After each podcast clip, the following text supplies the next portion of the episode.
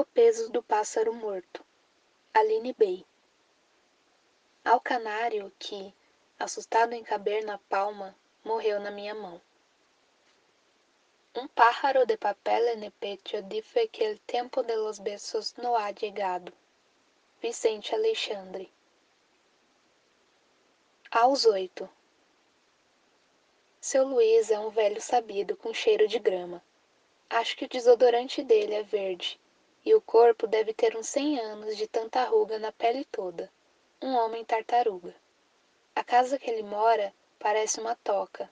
Tem muita árvore antes de começar pela sala, de sofá, cinza, e um eterno presépio, que fica o ano inteiro na mesa de centro, com o menino Jesus fora da manjedoura. Quando seu Luiz não está olhando, eu coloco o Jesusinho de volta na cama, coitado. E depois de dias, quando eu volto, sempre de mão dada com a minha mãe, Jesus está fora da cama mais uma vez. Aí eu fiquei religiosa, achando Deusinho um menino teimoso. Seu Luiz é benzedor. Quando eu estou com dor de garganta, e eu estou sempre com dor de garganta, ao invés de médico, minha mãe me leva no seu Luiz. Fico tensa antes e toda vez, porque acho aquela casa com muito cheiro de mato, a TV ligada num canal que ninguém assiste.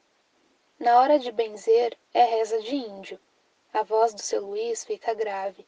Parece que tem um cacique dentro dele, cantando para eu sarar. Minha mãe pede, fecho o olho. Finjo que fecho, mas ainda vejo, um pingo do chão, a ponta do pé na dança da cura. Dá um pouco de medo, misturado com vontade de rir, mas a bênção funciona. Depois de uns três dias, minha garganta para de doer para sempre até a próxima dor. Seu Luiz é marido da Dona Rosa. Ela está sempre de vestido e faz o melhor pudim para minha boca. A colher até bate no dente de tanto que eu chupo para roubar todo o gosto daquele doce. Seu Luiz fica me olhando. Nem de noite ele tira os óculos escuros. Gosto quando ele me mede na parede, para saber se eu cresci desde a última vez que nos vimos. Quase sempre eu cresci. Todas as crianças são assim, tirando as que passam fome. Eu vi na televisão que precisa de leite e carne para a pele da gente virar adulto. Na volta para casa, minha mãe dizia: Seu Luiz é um homem de Deus. Da minha janela dava para ver a casa dele. Eu espiava de vidro aberto quando não sentia vontade de dormir. Ele ficava sem pressa, regando as plantas, perfumando a rua com água de mangueira. Depois sentava na cadeira de balanço e fumava palha no meio da noite. Um passarinho cantando sua música de céu escuro, como eram meus olhos, de tanto eu não dormir, ou só dormir já no fim da noite. Começo da manhã, quase hora de acordar.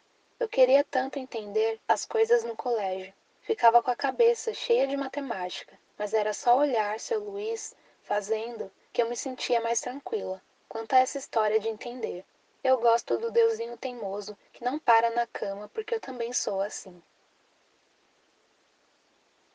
Acordei num salto com minha mãe chamando. Vamos.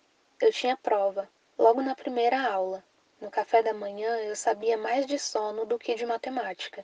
Meu pai testou como eu estava, me fazendo perguntas diretamente do livro, já um pouco estragado, de tanto ser aberto e fechado, além de esquecido no chão, também, do banheiro. Eu não soube responder pergunta nenhuma. Queria comer sucrilhos eternamente e colocar óculos escuros, igual ao seu Luiz. Cheguei a pedir um óculos para minha mãe, que disse preferir olhar nos meus olhos quando estávamos conversando. Tudo bem. Eu vou fazer um óculos de bolacha Maria assim que acabar a semana de prova. Minha rotina no colégio era a pior parte do meu dia. Eu tenho muito medo de borboleta, e minha escola, cheia de verde, era cheia de asa também. Eu tinha uma amiga que imitava a borboleta para mim, para me provar que não era tão terrível estar perto de uma. A imitação ficava muito boa, tão boa que às vezes eu sentia medo da minha amiga chamada Carla, mas passava assim que acabava a brincadeira. Contei para ela sobre o seu Luiz. A Carla não sabia o que era benzedeiro. É uma pessoa que arruma qualquer coisa dentro da gente sem precisar abrir com faca. Ela ficou curiosíssima, também porque eu disse isso devagar. Prometi que a levaria na casa dele para ela ficar boa, mas antes Ela tinha que pegar uma gripe ou qualquer coisa assim. Ela me disse que ia tentar, mas a Carla tinha uma saúde de aço, ou a mãe dela colocava um saco invisível nela, protetor de doença e machucado. Nunca ouvi a Carla tossir. Ela nunca deu choro de ralar joelho, pelo menos um roxo, nada. Carla, a menina intacta, fora a inteligência dela, que me explicava a divisão durante o intervalo, fazendo assim: dois sanduíches para duas meninas é igual a um sanduíche para cada menina e zero fome. Falando desse jeito e depois comendo o lanche, eu entendia tudo. Pensava que moleza, mas na hora que a prova me olhava nos olhos, minha barriga virava gelo e a cabeça um choro, parecido com aquele que rádio faz quando o carro está chegando na Paulista. Numa tarde de pudim, perguntei pro seu Luiz por que rádio chora só nessa rua comprida. Não é choro, é chiado. O rádio chia porque a casa dele está perto. É o jeito dele dizer que está perto, uma espécie de reconhecimento. Fiquei com cara de nuvem. Seu Luiz tirou os óculos. Nunca tinha visto uma fundura de olho assim pequenininho, cor de pedra lá dentro da testa, com água de meleca nos cantos, virando o canto mais triste que já ouvi. Perguntei para minha mãe por que tanto olho no fundo do seu Luiz. Ela disse que era segredo, me contaria se eu jurasse. Jurei e ela soprou no meu ouvido.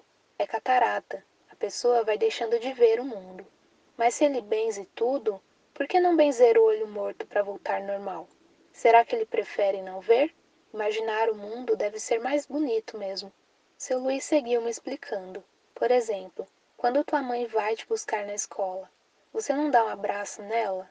Sim, pois então, o rádio chiando é jeito dele abraçar a mãe que mora na Paulista. Mas então o rádio não mora no rádio? Onde o rádio acontece de verdade não é dentro do rádio do carro. Aquele aparelho com botão é só uma reprodução do que acontece no estúdio, e muitos deles ficam em prédios, na Paulista. Uau! A Rua Paulista, tão reta, parecendo um rio de ferro, dando para ver até o fim, Carro, moto, carro, gente. Gente, moto. Era na verdade a mãe dos rádios. Que maravilha. A Carla também achou a Paulista a melhor mãe do mundo, pelo que eu contei. Um dia te levo lá. Na Paulista não tem borboleta. Seu Luiz falou que borboleta morre de medo de prédio. Gosta só de árvore. Seu Luiz sabe todos os segredos das árvores. Eu acho que é porque ele usa desodorante verde, que eu nunca vi no mercado dessa cor. Só quem benza é que deve poder usar. No nosso pátio de escola, a maioria das árvores eram pinheiros. A professora de ciências nos mostrou um livro e depois pela escola. Na fotografia, Pinheiro tinha cheiro de papel e tinta. No pátio, eu brincava de esconde-esconde com a Carla, contava até trinta e usava sempre o mesmo pinheiro para apoiar o braço. Eu não roubava nadinha e a Carla se escondia tão sumida que às vezes batia o sino, fim de recreio, comigo sem achar a minha amiga. Eu procurava tão atenta e a Carla em lugar nenhum. De repente, ela aparecia. De repente, ela estava dentro do armário de limpeza, encolhida no meio da grama, rindo com a mão na boca, encostada na estante da biblioteca. Eu dava um grito de achei. A velha com crachá e coque atrás do balcão fazia chiu, tão brava a gente fugia de lá para se esconder. De novo. Eu contava. De novo. Até trinta. E a Carla um fantasma. Nada dela em nenhuma escada. Nem na lanchonete, nem na quadra. E de repente ela me dava um susto. Atrás da porta do banheiro, quando eu ia fazer xixi, já tão desistida, me chamava de lenta. E corria, se escondendo de mim no laboratório, na pedrona do pátio que a professora de história chamava de Machu Picchu. Na portaria do colégio, eu atrás, procurando os rastros, e de repente ela morreu. O diretor, vestindo preto, bateu na porta da minha sala, dizendo: Carla está morta. Sua voz, um piano caindo em mim. As professoras todas choraram muito, apoiaram a cabeça na mesa aos litros. A Carla tinha tirado nove na prova de matemática e não soube. A escola inteira chorou, inclusive o banheiro. Estourou um cano e disseram que era vazamento, mas para mim aquilo era a parede chorando. A Carla ia muito ao banheiro, molhava na pia o cabelo para fazer a borboleta, e quando vamos muito aos lugares, eles começam a gostar da gente ao ponto de sentir saudade se ficarmos um tempo sem aparecer. A Carla morreu, e eu não sabia exatamente o que isso significava. Perguntei como. Os adultos fizeram silêncio. Ouvi só a dona Márcia, secretária, dizendo no corredor para a professora de ciências que o cachorro do vizinho era um tigre. Pensei que a Carla voltaria quando cansasse de morrer e imitaria as borboletas no pátio para o meu medo passar. Fiquei esperando. Na escola, em casa, na cozinha, perguntei para minha mãe: O que é morrer? Ela estava fritando bife para o almoço. O bife é morrer, porque morrer é não poder mais escolher o que farão com a sua carne. Quando estamos vivos, muitas vezes também não escolhemos, mas tentamos. Almoçamos a morte e foi calado. Enquanto minha mãe lavava a louça, fui até a casa do seu Luiz às escondidas, mas não exatamente. Acho que minha mãe ouviu a porta batendo e que era eu saindo com os meus oito anos, atravessando a rua, olhando para os dois lados que meu pai me ensinou, cuidado, e batendo na casa do seu Luiz, para perguntar. Minha mãe deixou eu ir. Deve ser porque morreu uma menina de oito anos, e isso transformou ter a minha idade em ser adulta ou quase. Toquei a campainha que era um sino. Atendeu a dona Rosa. Oi, seu Luiz está aí? Veio sozinha? Balancei que sim. Sua mãe sabe que você está aqui? Deixa ela entrar, Rosa. Pode entrar. Entrei e o cheiro de mato. Atravessar a rua para a casa do seu Luiz me levava até o menor país do mundo, chamado A Morada dele. Dois habitantes apenas e muita grama. O deusinho, fora da manjedoura, até que me fez feliz, mas aquele piano, saído da voz do diretor do colégio, ainda estava em cima de mim. Sentei no sofá, pronta para perguntar, mas nem precisou. Eu soube que a menina que morreu era amiga sua a Carla. E você tá se sentindo como? Sozinha. Quando ela volta, seu Luiz? Ele tirou os óculos de novo. O olho de pedra me assustou um pouco menos. Ela não volta. Quer dizer, ela só volta dentro de nós toda vez que alguém pensar nela. Fora, nunca mais. Ele acendeu seu cigarro de palha. Fiquei olhando o fogo como coisa bonita que dança sem ninguém pedir. Na história do Mogli que meu pai me contou, fogo chama flor vermelha e pode matar a floresta inteira, mas pequeno assim no cigarro não parece. Por que as pessoas morrem? Tudo que é vivo morre. Você já teve um peixe? Eles morrem muito. Todo mundo morre muito. Se não for de uma coisa, é de outra. Foi o Deusinho que morreu a Carla, seu Luiz? Não. Então quem? Ninguém te contou? Ninguém me contou. Eu perguntei para bastante gente. Ela nunca tinha doença. Eu queria apresentar o Senhor para ela, mas antes ela precisava ficar doente. Ela nunca ficava. Bom, a Carla morreu de cachorro. Ouvi dizer que era uma menina muito curiosa. Subiu no muro para ver o bicho mais bruto do bairro. Queria saber o rosto como era, o tamanho da boca, a cor do pelo. Ela queria entender a placa Cão Bravo. Foi quando o cachorro deu um salto e puxou o pé da Carla. Não deu tempo para mais nada além de gritar. Ela tá desmontada? Ele fez que sim com a cabeça. Mas então a gente pode colar a Carla de volta. O senhor benze e pronto. Ela vive de novo. Ele apagou o cigarro no cinzeiro, virou o rosto, buscando a dona Rosa que estava de costas fazendo feijão. É uma pena, mas eu não sei fazer a morte parar. A sala ficou um luto. De barulho, só as panelas no fogão. Olhei perdida para o seu Luiz. Ele não parecia mais tão sabido. Parecia um velho, triste, esquecido de tudo. Agora é melhor você voltar para casa. Sua mãe pode estar preocupada. E o pescoço murcho, a sobrancelha torta por trás dos olhos. Pensei que o seu Luiz consertava o mundo, mas era só gripe e os problemas de alergia da minha mãe. Será que a Carla pulou no cachorro para machucar o corpo e conhecer o seu Luiz? Se sim, não valeu a pena, era melhor a gente voltar no tempo e desistir. Levantei do sofá estranhando meu peso. Saí dali sem dizer palavra. Seu Luiz encostou a porta atrás de mim. Atravessei a rua esquecida do cuidado. Um carro freou tão forte, ficou o cheiro de borracha que não me assustou. Eu estava adulta. Assustou minha mãe, que correu para a janela me ver. Entrei em casa, sumi no chão ao lado da porta. Chorei, pensando que chorar assim deve desmanchar o rosto da gente, derreter os cílios. Pedi pro Deusinho minha amiga de volta, pelo menos um pouco pela última vez. Só mais um dia ao lado dela, sabendo que acabou.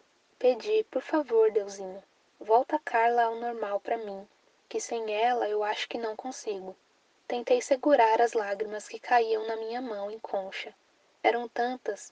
Será que com o uso um dia a lágrima acaba? A vida pode ser longa, e eu não queria virar uma menina sem lágrima no meio do caminho, uma mulher. Coloquei minha água na boca. Foi salgando a língua ao invés da mão. Minha mãe sentou tímida ao meu lado. Sempre gostei dela fazendo carinho no meu cabelo, mas hoje estava esquisito, no dia que eu descobri o que é morrer. Que aconteceu com o cachorro, mãe? Indaguei num soluço. Um silêncio depois. Ele morreu também. E o grito? Que grito? Seu Luiz me contou que teve grito na morte da Carla. Ah, o grito. Não sei. Pode ser que ele esteja guardado. No muro? É, no muro. E a Carla tá guardada onde? Minha mãe me disse que a Carla mora morta, embaixo da terra, que é a casa dos mortos, ao mesmo tempo que o céu também. Mas o céu guarda a parte viva da pessoa, aquela coisa que não morre nunca. Não a saudade. A saudade é amor e é dos vivos. Estou falando da coisa viva que fica nos mortos. Minha mãe chama de alma. Eu prefiro chamar de quando o deusinho teimoso mora na gente. Deu ano novo e eu mudei de escola. Meus pais discutiram sobre, pensando que era melhor eu ter menos estímulos de Carla, e no colégio antigo quase tudo me lembrava ela. O colégio novo era uma selva. Que pequeno o pátio. Eu não gostava de basquete e tive que jogar para não tirar zero. Me acostumei a ser a última escolhida pelos times, porque eu não era boa e achava justo. Começaram também a me dizer: Você não é bonita. E para Ana diziam: Você é bonita. Teve uma vez que eu fiquei no espelho, olhando a minha cara e a Ana na pia do lado, olhando a dela. Eram caras muito parecidas, dois olhos no mesmo lugar, cabelo na cabeça, dentes. A Ana dizia: Vamos? E as pessoas iam. Eu quase nunca usava plural fora de casa. Comecei a pensar que quem sabe eu poderia ser mais como a Ana comprei um tênis igual. Todo mundo reparou.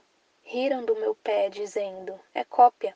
Riram muito do meu pé, me apontando dedos. Fizeram uma roda em volta de mim. Eles giravam, gritando: É cópia. Gritando: É feia. Pensei que morreria igual a Carla. Será que aquilo era morrer? Minha calça ficou molhada. Calça cinza de moletom virando escura. Comecei a ouvir risadas mais altas e um. Ela se mijou muito alto. Fechei os olhos e senti o perfume da professora puxando minha mão. Pediu chega, e de som no pátio ficou só o eco dos passarinhos e alguns pés de crianças voltando para a aula, sem saber o que tinha acontecido porque não tinham visto. A professora me levou para a sala dos professores, que eu nunca entrei. Estava vazia. Era grande com mesa parecendo de jantar e garrafa térmica. Pedi café, por favor. Ela disse que isso não era bebida de criança, mas hoje tudo bem e me deu. Queimei a língua que morreu até de noite. Enquanto a professora me abraçava, me trocava a calça, na mochila tinha outra, e abria a boca, com batom, para dizer umas coisas que eu não entendia, mas pareciam boas. Chorei de saudade da Carla, minha menina intacta, que sempre soube fazer do medo um pó de risada nossa. Minhas notas só pioravam. O tempo que eu passava estudando era do tamanho dos Estados Unidos. Eu vi no mapa os Estados Unidos, enorme, cheio de nomes. Um dia eu quero ir para lá e também na África, conhecer a Rússia, viajar o mundo em busca da rua mais bonita que já nasceu. Existe avião. Meu pai disse que nele tem escada com roda e os passageiros sobem para entrar. Avião, mesmo no chão, é muito alto. Ele leva mais longe mais rápido o maior número de pessoas para os lugares que elas precisam ir. Então avião é Deus?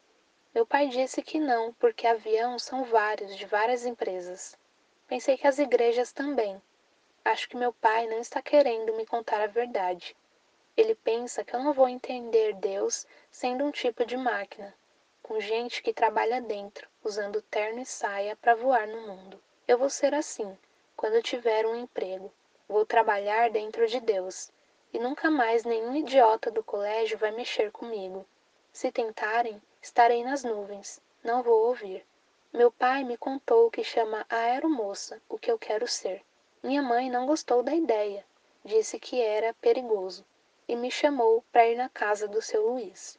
Não tenho tempo, é muita prova, eu disse séria, e ela respondeu: Tudo bem, mas não era tempo. O problema foi a perda da parte de mim que acreditava. Vazou no banho um dia pelo ralo, escorreu e a água rápida mandou para o cano que levou para o rio. Acho que aconteceu a mesma coisa com a minha mãe. Aos poucos, reparei que ela também deixou de ir no seu Luiz. A cura não existe. Foi o título da minha redação. Tirei quatro e meio, com um bilhete dizendo que não estava bem escrito, mas eu gostei. Amigos na escola nova eu não tinha nenhum. Me apaixonei por um menino chamado Caio, só tinha olhos para Ana. Então eu não disse nada e amassei o amor tentando esquecer. Mas antes de amassar, eu cheguei a bolar um plano. Levei de lanche duas tortuguitas, Ouvi ele dizendo que gostava. Inclusive, gostava de comer devagar, feito eu. Mãe, quero duas. E no recreio de pátio pequeno, fiquei esperando o melhor momento que não chegava. Acabei sentando de qualquer jeito do lado dele na mesa de plástico. O sino bateria em menos de três minutos. O relógio com asa, pensei. E se não existir momento perfeito? Mais por culpa do perfeito que do momento, sentei. Ele levantou rápido, dizendo pro amigo: Que cheiro de mijo aqui! Me cheirei e não senti nada. Pelo pescoço subiu um grosso de choro, que eu não deixei chegar no olho. Fiz força para baixo, pro estômago. Melhor virar um pum do que chorar na frente dele. Cheguei em casa e pedi para minha mãe algum perfume. Você é uma criança, só sabão já está bom. No banho, cheirei o sabonete para ver se tinha xixi. Nada e na embalagem estava escrito lavanda. Me sequei com toalha quente de ferro que minha mãe deixou dobrada na cama. Nenhum pelo no meu corpo, nenhum seio no meu peito. Coloquei pijama. Peguei da lancheira a tortuguita um pouco mole que sobrou do Caio, meus cabelos ainda molhados. Comi devagar, como sempre, jurando para mim mesma nunca mais olhar na cara daquele idiota. Eu me sentindo uma, mas não chorei. Para ficar com menos saudades de Carla, eu escrevia cartas para ela por horas, querendo fazer caber tudo o que eu sentia sobre ela ter me deixado tão sem aviso. Quando eu ainda era amiga do seu Luiz, benzendo da gripe, ele me contou que carta era um ótimo jeito de dizer que se amava alguém, porque às vezes, falando, a pessoa não entende nada, ou escuta pouco, pensando em outras coisas. Escrever é mais forte, ele me disse pegou da gaveta um bolo de cartas que ele tinha escrito para Dona Rosa, quando ela ainda era Rosinha e morava com os pais numa fazenda longe. Foi numa festa de São João que a gente se conheceu. A Rosa era a menina mais bonita com aquelas tranças. E eu imaginando a Dona Rosa de tranças, mas não conseguia deixar ela sem ruga. Na minha cabeça, ela virou uma cara velha num corpo de moça. Me deu vontade de rir. Seu Luiz leu algumas cartas para mim a dona Rosa, toda sorridente na cozinha de um jeito que eu nunca tinha visto. Me serviu pudim e estava o melhor dos melhores.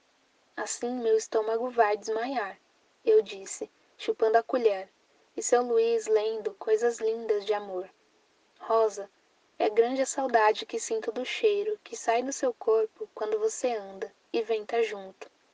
Ou vou conversar com seu pai para a gente casar. Eu não tenho dinheiro como ele gostaria, mas tenho um peito que dentro só cabe teu nome, e medo nenhum quando penso em você. Se tudo der errado, te proponho uma fuga e muito amor pro resto da vida. Ou, faltam poucos dias pra gente se ver. Aguenta firme, eu digo para as minhas pernas bambas quando lembro das suas. Do seu Luiz. Aquelas cartas deixaram a Dona Rosa tão feliz e no seu Luiz um brilho, parecido com o fogo que sai do cigarro sempre na boca. Então decidi escrever assim para deixar a Carla morta muito mais feliz, sabendo que eu amo ela forte para escrever um monte de carta, que agora ela deve ter muito tempo para ler. Carla, você devia ter me avisado. Sumir para a nuvem assim foi como brincar de esconde-esconde para sempre. Fez nascer um buraco em mim. Lembra do vulcão na aula de geografia? Então, é assim que eu me sinto, mas sem o fogo, que não é quente ficar sem você. Algo em mim congelou. Você sempre será a minha menina favorita no mundo, mesmo quando eu crescer e conhecer outras meninas. Juro que nenhuma será como você. Pensei que podíamos seguir conversando, mesmo que eu não possa ver você porque o Deusinho não deixa, senão eu morro também. Queria saber como é morrer, você me conta? Queria saber como fica o corpo morando assim, na nuvem. Você sente igual quando estava viva? A diferença é só que a gente não te vê mais? Achei uma foto sua no álbum da escola. Você estava com o sol na cara e seu olho verde mais verde que nunca por culpa do amarelo do sol. Você estava linda, Carla. Na foto, eu deitei no seu ombro porque você estava linda e porque eu te amo mesmo com você morta. Espero que seus olhos estejam abertos. Um beijo e um abraço. Na próxima carta, vou te fazer um desenho. Para mandar, eu subia no telhado pela laje, fazia um avião com a carta e mirava o céu. Dona Sônia, a vizinha, do lado direito, bateu em casa numa tarde de sábado. Meu pai atendeu. Quando fechou a porta, ele tinha um saco de mercado nas mãos e me olhou cansando, dizendo: Você tá jogando papel lá na casa da dona Sônia? Peguei o saco da mão dele. Dentro eram as cartas para Carla. Que merda! Avião de papel não viaja o céu inteiro. Então pensei em pedir ajuda para os passarinhos. Eu colocaria a carta no bico e eles entregariam como fazem nos correios. Mas o tempo que eu levava era muito grande não é toda hora que tem pássaro no telhado, e quando tinha, eles eram bem teimosos. Bonitinhos, mas preguiçosos. Ou eles nem pegavam a carta, ou eles achavam que a carta era comida. Os pombos eram os piores. Mal me olhavam na cara, voavam curto, sempre cansados. Que merda! Merda era uma palavra nova para mim, que satisfazia as minhas angústias, deixando no peito um alívio. No fundo, eu sabia quem era o único que podia me ajudar, apesar de tudo. Não sou orgulhosa. O motivo é nobre. Então, fui até a casa do seu Luiz. Pensando bem, não deve ser fácil curar todos os defeitos do mundo. Se ele tinha dom de curar alguns, já era legal da parte dele, além da saudade que eu sentia do Deusinho. Fora que eu precisava contar para o seu Luiz que a Carla agora mora nas nuvens. É como morar em algodão doce e ser pequeno. Não precisa ir para a escola, só precisa ser leve para não cair do céu e morrer de novo. Aí eu não sei o que acontece com quem morre de novo, mas deve ser grave. Atravessei a rua, toquei o sino, nada. Bati na porta. Virei a maçaneta. Trancada. Voltei para casa chamando: Mãe, cadê o seu Luiz? Ela não tinha me contado nada porque achou que era muita morte para eu saber de uma vez só.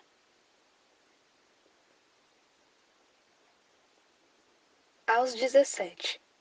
Era o meu primeiro show de rock. A Paula me chamou para ver aquela banda holandesa, de nome impronunciável, muito menos escrevível. Mas fui. Era por ela, afinal de contas, que quebrava todos os meus galhos, até naquela vez que menti para minha mãe de ter dormido na casa da Paula. Mas eu tinha passado a noite debaixo de uma árvore, com o Pedro, beijando aquela boca macia, minha língua cansada sem querer parar de lamber o menino, mais lindo que meus olhos já viram. A vontade era de engolir o Pedro e guardá-lo dentro para toda vez que eu ficasse triste, lembrar que ele existe em mim. Inclusive, eu queria que ele tivesse ido no show para a gente continuar se beijando. Insisti, mas a mãe do Pedro estava sem dinheiro e ingresso custa caro. Não éramos namorados, porque ninguém pediu que sim, mas nos amassávamos regularmente pelos cantos do colégio, nas escadas de incêndio, ao lado dos postes, apoiados em carros. Teve um dia que foi na grama, e foi um quase. Você de vestido é mais fácil. ele sussurrou, me agarrando às coxas. Eu disse: Calma. Ele acalmou quando prometi que em breve faríamos sexo. E só de pensar no Pedro pelado, eu já sentia espasmos nas costelas de perna bamba. Usava a palavra tesão para falar com a Paula sobre o que eu sentia pelo Pedro quando a gente colava a boca. A Paula ria. Ela também era muito beijoqueira. A palavra tesão eu aprendi com o Gustavo, um carioca que ficava na janela da van do colégio.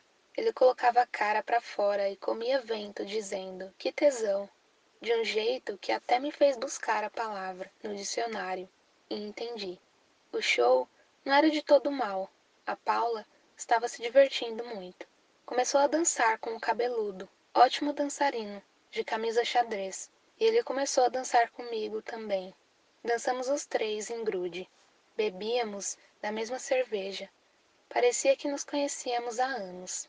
Chegamos à conclusão de que ser novo é bem mais chato do que ser velho. As cobranças, o colégio, os pais, o futuro. Espero que não estejam contando com a gente para salvar o mundo. A Paula chiou. Eu queria ver melhor. Então nós colamos o mais rente que deu do palco. Um bolo de gente junta. A batida dessa banda é muito boa, berrou o cabeludo. O quê? Eu disse. A batida dessa banda é muito boa. E era. Deliciosa a música que tocava. Sorri concordando. Acrescentei. É viciante. E falei isso forçando tamanho da boca. A Paulinha nem ouvia. Ela pulava como uma louca, sem sutiã. Que bico, eu pensei olhando. O cabeludo flagrou meu olho. Salivamos. Estava quente no show ao ar livre. E choveu. A banda tocava de olhos abertos. Give me love, give me love, give me patient work, give me light, give me life, keep me free. Só que numa versão mais punk. As pessoas empurravam querendo perto. O espaço na frente do palco ficou minúsculo.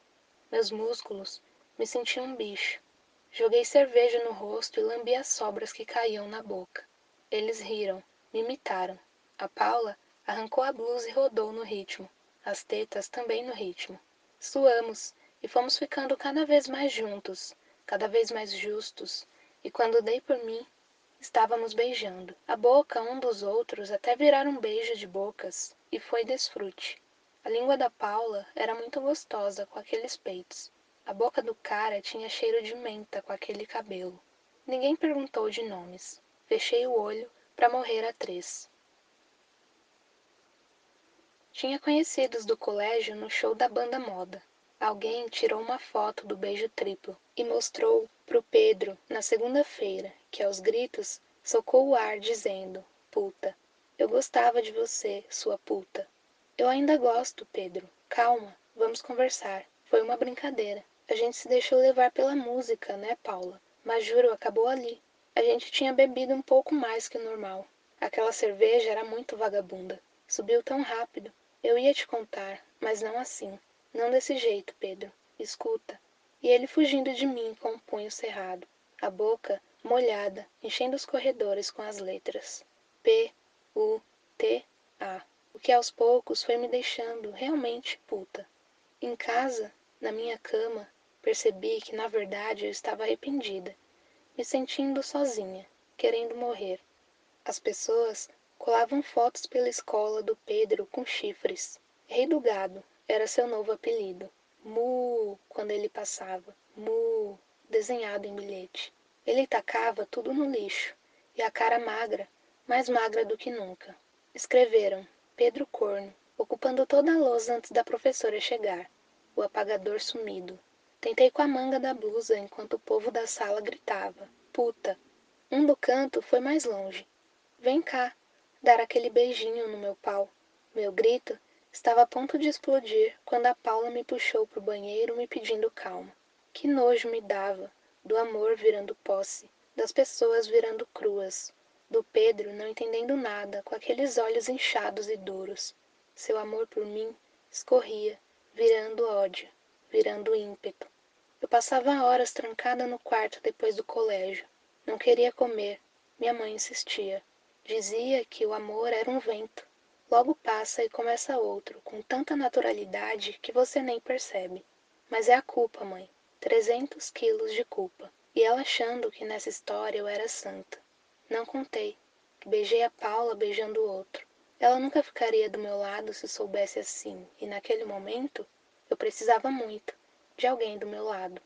Meu Deus, que saudade de quando nada disso tinha acontecido, de todos os segundos antes disso ter acontecido.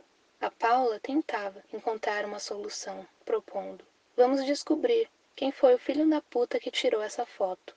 Mas para mim era tudo tão tarde. O tempo escorria, sem sono, das minhas mãos. Sexta-feira à noite, eu na cama. Meu pai me disse: Quer comer uma pizza? Não quis. A semana não tinha sido fácil com o Pedro me odiando. Eu estava sem fome nem ânimo, e meus pais estavam timidamente alegres, no amor deles de anos. Era bonito ser sexta-feira e estar casado. Espero que um dia faça sexta no meu amor. Então eu disse, um pouco cúmplice: Vão vocês. E eles foram. O amor é de uma força que eu até me animei. Liguei um filme, Ana e os Lobos. Estava em cima da mesa para devolver na locadora. Meu pai disse que era bom. Parecia ótimo, logo na primeira cena, mas o cansaço é uma coisa que, quando chega, faz a pessoa dormir discretamente para si mesma e começa na pálpebra. Quando alguém tocou a campainha, acordei. Olhei quem era, pela janela do quarto, e vi o Pedro lá embaixo, que me viu também e disse: Eu quero conversar com você. Meu ar fugiu do peito. Tentei me arrumar rápida no espelho. Joguei o cabelo pro lado, passando perfume em lugares estratégicos. Ele estava calmo, eu senti alívio. Pensei em argumentos como: fiquei bêbada. Ninguém trocou o telefone. Do cabeludo eu não sei nem o nome. E a Paula foi uma bobagem, esquecível entre amigas. Eu já esqueci. Desci as escadas correndo num quase tropeço. Quando abri a porta, o Pedro tinha uma faca que colou no meu pescoço. Meu grito morreu no estômago, junto com o chute que ele me deu. Caí sem acreditar naquele Pedro, que arrancou o meu vestido. O contato rente da faca queimava a pele e ardia, enquanto Pedro mastigava meus peitos, pronto para arrancar o bico. Ele lambeu minhas coxas por dentro, a muceta, meu rosto, o cu e a língua, um pau revirando. Entre a reza e o pulo, escolhi ficar dura, estranhamente pronta para morrer. Foi quando o xixi me escorreu as pernas. Tá mijando em mim, sua porca? Ele arrancou o pau para fora e fez o mesmo na minha boca. Engole essa, vadia. O gosto morno era azedo. Ele socou o pau até o fundo, mais possível da minha garganta. Vomitei. O Pedro ria. Disse que arrombadas como eu prestam só para dar. E olhe lá que tem muita putinha bem mais delícia do que eu em cada esquina. Ele abaixou as calças, abriu minhas pernas e meteu com pressa de olho fechado, a cara toda cerrada de gozo e nenhum ódio. O ódio agora era meu. Acabou e eu melada. O chão de ardósia. O Pedro subiu as calças, virou as costas e saiu. Aos dezoito. É um menino, o médico disse, e colocou o bebê no meu colo. Eu estava chorando de cansaço. Olhei para aquela criança, também chorosa, ela que não fazia ideia do que é no mundo nascer um menino. Alguém precisa contar. Não na parte física, claro. Isso ele vai descobrir sozinho e muito rápido. Alguém precisa contar da outra parte, doutor. As mulheres abusadas nas trincheiras e nos viadutos não estão nos livros de história. Os ditadores, sim, todos em itens, numa longa biografia. Olho para o meu filho, ele está quente, magro demais. A enfermeira pega ele de volta. Todo mundo está sorrindo e eu preciso contar para o menino tanta coisa. A maioria é triste. O ser humano, filho, matou um alce, e também a África, também a Amazônia, também o boto cor-de-rosa, também o rio. Quando um bebê nasce, é preciso contar devagar para ele sobre a terra, o futuro espera numa concha. Um bebê no mundo também precisa saber das histórias bonitas, do som da gaita cabendo na rua, do dedo no piano, e o piano de cauda que foi vendido para construir aquela quitanda ali na esquina, que ficou de herança para a família Silva, agora todos mortos. Um bebê precisa saber do pirulito que vem de brinde na revista, que a biblioteca existe antes, que antigamente telefone em casa era luxo. Ter linha e vender a linha era quase como ter um carro e vender o carro. Um bebê nasce sugando leite. Ele precisa saber que dar o peito pode sangrar para algumas mães, empedrar para outras. Ele precisa saber que a chuva traz paz só para quem mora no topo. Quando chove o rio, sobe tão alto que vira grito. Os carros estão com vidros fechados. Na rua tem pedra que bandido coloca para furar pneu. Se você cair, abrirá o vidro e perderá o carro. É melhor seguir fechado até o fim. Falta água, mas sobra água. Invasora de barrancos. Rodos com panos nas mãos das mulheres, puxando o cimento. Homens de chapéu parecem preocupados. O futebol da molecada teve que parar por hoje. Amanhã o campo seca, disse o menino Miguel. Aos bebês é preciso contar que a casa da gente virou casas uma em cima das outras e isso é normal. A cidade dorme no entre. Algumas pessoas se recusam a vender seus terrenos para virar apartamento, mas as construtoras dizem de milhão e convencem. O dinheiro deixa o corpo louco para grudar na nota. Fica o céu de teto. Nunca faltou céu no planeta Terra, nem igreja, nem açougue, nem boteco. Quando um bebê nasce, é preciso contar para ele que bebês também morrem e o caixão é sempre branco. Ainda assim, quando um bebê nasce, uma flor brota no peito e sai pelo leite da mãe. É assim que os bebês crescem, se alimentando dessa flor invisível. Algumas pessoas chamam ela de amor. Procurei a tal no meu peito descampado por nove meses e depois no hospital. Isso é tristeza pós-parto seu corpo fez muita força, mas Deus é grande. Essa dor passa rápido. E agora você precisa ficar forte para cuidar do seu bebê. A enfermeira disse. Em casa, com o menino no berço e os anos passando, procurei em cada canto. Nenhum sinal da flor.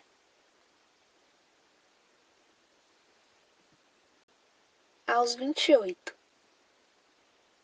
Meu filho fica com a Beth enquanto trabalho no escritório de advocacia no centro. A cidade cheia de escritórios dentro, de prédios, cheios de chaves e regras sobre como se comportar em um elevador. Tanta pompa, e da janela se vê na rua um bando de gente caída nos lixos, que são camas. Eles comem papel, para ter o que mastigar além da fome, e morrem de medo e abandono. Dentro dos prédios não há rastros de que essas pessoas existem. Ninguém comenta do lixo na porta e da gente doente. Dentro dos prédios é outro mundo. Tudo é limpo de mármore, cheirando bem. Às seis da manhã eu fico no ponto, esperando meu ônibus já lotado. Tem gente que acorda às cinco, pega a condução às cinco e meia e pega também o meu assento. Em pé, a caminho do trabalho, era de segunda a sexta. No máximo às sete eu estava na minha sala, sempre a mesma. Agora sim sentada, e por quantas horas sentada. Numa mesa cinza com borda preta. Todo mundo que chega passa primeiro por mim. A secretária, que escuta e anota tudo, principalmente os números de telefone, para ligar depois. Nem de longe era meu emprego dos sonhos, mas o chefe ia muito com a minha cara, o que me dava algumas vantagens como por exemplo, sair mais cedo sem levar um pito. É meu filho, doutor. Eu preciso voltar. E fazia um biquinho, depois de dizer. Usava umas saias. Virava de costas para pegar os documentos. Aí ele deixava tudo, o idiota. Me pagava em dia. Eu não tinha do que reclamar. No escritório tinha um bocado de gente que estava terminando o mestrado, para começar o doutorado e também casar trocar o carro. Algumas pessoas preferem viagens. A Paula mesmo, eu soube que ela está na China, com a empresa bancando tudo. A mãe dela me disse no dia que trombamos na farmácia. Engenheira civil, ela virou. Quem diria? Na época do colégio, a gente nunca conversava sobre física ou matemática. Pedi para ver uma foto. A mãe dela disse que não tinha, mas jurou que ela estava igualzinha. A mesma doida de sempre. Sorrimos. Manda um beijo para ela, eu disse, dobrando a esquina, mesmo sabendo que beijo não é coisa que se mande por recado, ainda mais para uma velha amiga. O melhor a se fazer seria telefonar, mas isso eu não tinha peito, não depois de tanto tempo. Sentia medo de ver distância nos nossos rostos. Não contei para ela sobre a noite em que o Pedro foi na minha casa. Eu não consegui contar para ninguém. A mãe da Paula levantou a mão no aceno, depois entrou no carro e sumiu pela avenida. E a Carla? O que a Carla estaria fazendo se ainda estivesse viva? Talvez fosse uma atriz, com aquelas imitações maravilhosas que ela fazia de borboleta. Estaria na capa de uma revista. Provavelmente teríamos perdido contato também. Tenho amigos que não morreram, mas é como se eles tivessem morrido. Ninguém se fala, apesar de ser possível. Até com meus pais, eu falo cada vez menos. E nada dói no meu corpo a ponto de chamar de saudade. Com as pessoas vivas, eu me sinto mais à vontade para esquecer. Lembro quando olho no espelho e vejo, entre as sobrancelhas, uma ruga que parece um rio. O que eu estaria fazendo se eu pudesse ter escolhido fazer alguma coisa? Pensando agora, eu ainda gostaria de ser a aeromoça. Elas voam, sem precisar de asas ou colocar a mão no bolso, e sim o contrário. São tão bonitas, as escolhidas. Não parecem tristes ou ocupadas demais. Enquanto eu, em terra firme, chego em casa, todo de um caco. Ainda bem que a Beth existe. Desde que me mudei para a freguesia do Ó, essa vizinha me ajudou muito. É claro que por alguns trocados. Os filhos casados só a visitavam na doença. Uma senhora gorda e simpática, com problemas de coxas que roçam. Sozinha durante o dia, ela percebeu que meu filho precisava de ajuda. Me disse quando cruzamos: O menino chega da escola com fome. Eu posso preparar alguma coisa para ele comer. Não tenho dinheiro para babá. A Beth retrucou, dizendo que só queria mesmo ajudar, e fechou o portão do prédio. Eu, arrependida, percebi que sim, subindo a rua da praça. No dia seguinte, bati na sua porta, para pedir desculpas. Ficou combinado uma ajuda, de custo, em troca do almoço para o Lucas. Também roupas usadas para ela levar na igreja, e uma amizade discreta entre nós. A Beth era boa com crianças, uma cozinheira de mão cheia. E o que nasceu apenas como promessa de dar almoço para o menino, acabou virando o dia todo com ele que cresceu menos no meu braço e mais no dela. As despesas da casa, contas de telefone, de água e de luz, me davam oi antes do meu filho me dar. Não vai me cumprimentar, Lucas? Ele não queria parar o videogame. Me explicou que o boneco podia morrer.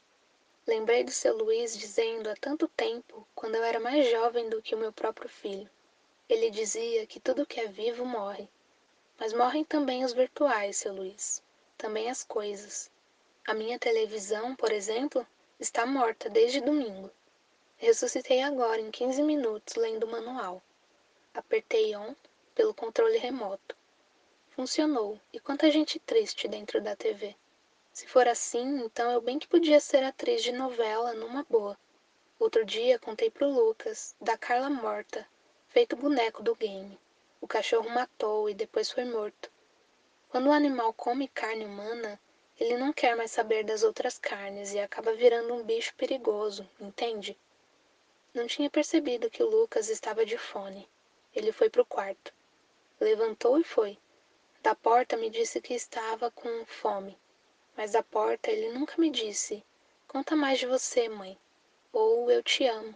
Ou mãe na sala, comigo, assistindo um filme, especialmente não assistindo nada, apenas deitado no meu colo para eu fazer cafuné, naquele cabelo que faz tempo não sei do cheiro. Perguntei para Beth segunda se ele estava usando condicionador. Tá sim que eu tô de olho. E virou pro forno para tirar o bolo do Lucas, que veio correndo, já de uniforme, para sentar na mesa e tomar café. Pela fresta da sala, vi aquele menino comendo demais e muito rápido, crescendo rápido também, a barriga, as canelas, alguns pelos no canto da boca e as garfadas grossas no bolo já quase acabando. Eu disse: Chega! Mas os dois riam alto, tão alto que ninguém me escutou. Com o Lucas na escola e a Beth de folga, chorei assistindo um programa de TV. Nascida há anos, ainda passo por esses vexames. Aproveito e tiro uma foto de dentro da minha cabeça. Daqui um tempo olharei para ela e ficarei triste por ser eu mesma e não haver outra saída possível para deixar de ser eu e ainda assim seguir vivendo. Reencarnar numa mosca deve ser coisa breve por isso boa. Um flash e depois a morte de novo. Uma mosca sabe que moscas morrem? E quando finalmente ela está morrendo, será que uma mosca dói? Será que ela não pensa ou ela pensa de um jeito que só quem é mosca sabe? Porque uma mosca também não sabe se a gente pensa. Ela nunca vai ter certeza. Ao menos que ela se torne um ser humano, me diria seu Luiz. Eu estava tomando café, com o dia todo pela frente. A vida é tão longa, com suas horas enormes. No cemitério, uma paz de noite incurável. Aconteça o que acontecer, um morto está morto. Não há urgência que o faça levantar ou ser triste, tão pouco alegre. É o nada absoluto que me soa como belo. E se eu me matasse? Agora sozinha, ter o momento perfeito que eu pensava não existe, quando eu tinha oito. Abri a gaveta da cozinha para ver. Tinha tesoura, faca de churrasco. Tinha minha mão que eu coloquei no meu pescoço e tentei apertar mas foi devagar demais. Foi quase um carinho. Olhei de novo para a gaveta de pontiagudos. Meus dedos, sem forças, me dizendo que não sei enfiar na carne algo que machuque a carne. Só metafisicamente sei fazer isso muito bem. Fisicamente, uma faca e meu pulso não se grudam. Antes, solto a faca e aumento o volume da TV. A moça que me fez chorar tinha sido sorteada entre milhares de moças. Uma delas podia ser eu, caso eu tivesse mandado carta para o programa. Mas até isso dói. Expor dói. Me expor pro pessoal da produção. Chovia. A moça da TV conseguiu a viagem dos sonhos.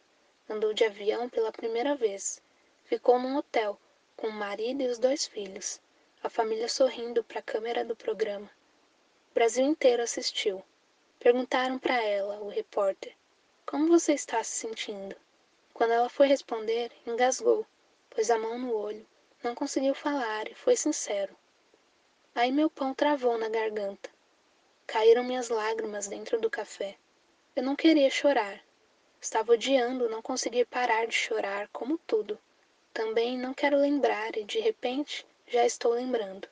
Vou perder o ônibus para o trabalho, comendo devagar assim e chorando. Meu chefe vai dizer: Isso são horas? São muitas as horas na mesa de trabalho e o mundo lá fora, esperando. Tem o que no mundo quando há tempo para ver? Quando eu tenho tempo para ver, nada acontece no banco da praça. Ali, tudo escorre e tudo é perda. Mas quando estou fazendo o que imaginei que gostaria de estar fazendo, mas ao fazer bate aquela sensação esquisita de ainda estar viva justamente nesse ano, exatamente nesse corpo que sou eu. As pessoas sabem meu nome, me chamam. Então, eu existo ao mesmo tempo que sou invisível na multidão. Imaginei meu telefone tocando. Alô? Aqui é o Mauro, diretor do canal de TV. Você acaba de ganhar uma viagem para a lua. A lua da minha janela parece comestível, de perto, com as suas cavidades cinzas. Não deve ser tão bonita quanto vê-la do ônibus em movimento. Quando estamos sem Betty, os cômodos da casa ficam ainda mais vazios. Ela enche porque é gorda, também por dentro. A Beth é algo tão importante entre eu e o Lucas quanto uma ponte para o viajante que quer chegar. De sábado, os amigos do meu filho aparecem em casa para jogar videogame. Glendon. Abro a porta e é. Oi, tia. Sem olhar na minha cara. Depois o som alto da TV, de tiro e de carro freando de boneco falando inglês e eu lavando louça, arrumando a casa, colocando a roupa no varal. Já eles colocam o pé nos móveis, nas colchas, em cima das almofadas limpas. Nunca imaginei que meus sábados fossem se transformar em dias solitários mais que segundos, dias longuíssimos, intermináveis. Acabo que não falo nada de bronca. Falar cansa. Ouvir, então, nem se fale. Minha mãe me liga de tarde dizendo sempre a mesma coisa. Filha, tá tudo bem? Tá precisando de algo? Nos avise. e venha visitar a gente amanhã. Estamos com saudade do Lucas. Ele está bem? Teu pai tá mandando um beijo. Meus pais, casados há mais de 30 anos e felizes por terem casado e estarem felizes. Acho bonito, mas acho esquisito também o amor. Quando longo, é coisa de quem mente, porque se for para ser sincera, meu filho arrumou um estilingue não sei onde. Da janela do quarto, o Lucas e os amigos bolaram um plano de matar passarinhos. Eles gostam de ver, brutalmente interrompido, algo delicado que estava em movimento. A pedra no céu, a pedra no estilingue, a pedra no corpo, o corpo no chão e a pedra, que já não interessa mais, cumpriu sua função de ponte. Então os meninos desciam, correndo, até embaixo do prédio para caçar os corpos, que nem sempre caíam onde eles calculavam. Às vezes longe, às vezes estranhamente perto, já no primeiro degrau. Todos com sangue no meio das penas. Sangue pequeno, tamanho canário. Uma bolinha de sangue era tudo, o que o pássaro tinha, e bastava. A Beth, ocupada com o almoço, pensava que bom o Lucas fora do quarto pelo menos um pouco. Depois da colheita, os meninos faziam um grande funeral. Colocavam os pássaros em caixas de bis, completavam os espaços com flores, convidavam pessoas. Não me convidaram. Fiquei sabendo porque uma mulher no elevador me perguntou se por acaso eu era a mãe do Lucas. Eu disse que sim, franzindo a testa. Ela me contou da matança em tom de ah, esses meninos, e a mão na cintura. Fiquei em silêncio, olhando sem forças para a notícia saída da boca daquela mulher. O que eu estava criando? Um monstro? Que enterra a morte prematura num evento para convidados que pensam: isso é coisa de criança? Isso é tudo, menos coisa de criança. Isso é o lugar onde nasce a dor. E isso é tudo que destrói a possibilidade de um mundo um pouco menos cruel, com os mais fortes abusando dos mais fracos. E o pai do Lucas dentro dele, e o pai do Lucas dentro de mim. Perguntei para Beth se ela sabia. Ela disse sinceramente que não. Chamei o Lucas na sala. Arranquei seu fone de ouvido, o escudo que ele usava sempre quando estava comigo. Com a cara besta, típica da idade, ele me perguntou em tom hipócrita: Que foi? Eu dei um tapa, mais duro do que eu esperava, na cara do menino, que não voltou a me olhar nos olhos. A Beth, de mão na boca.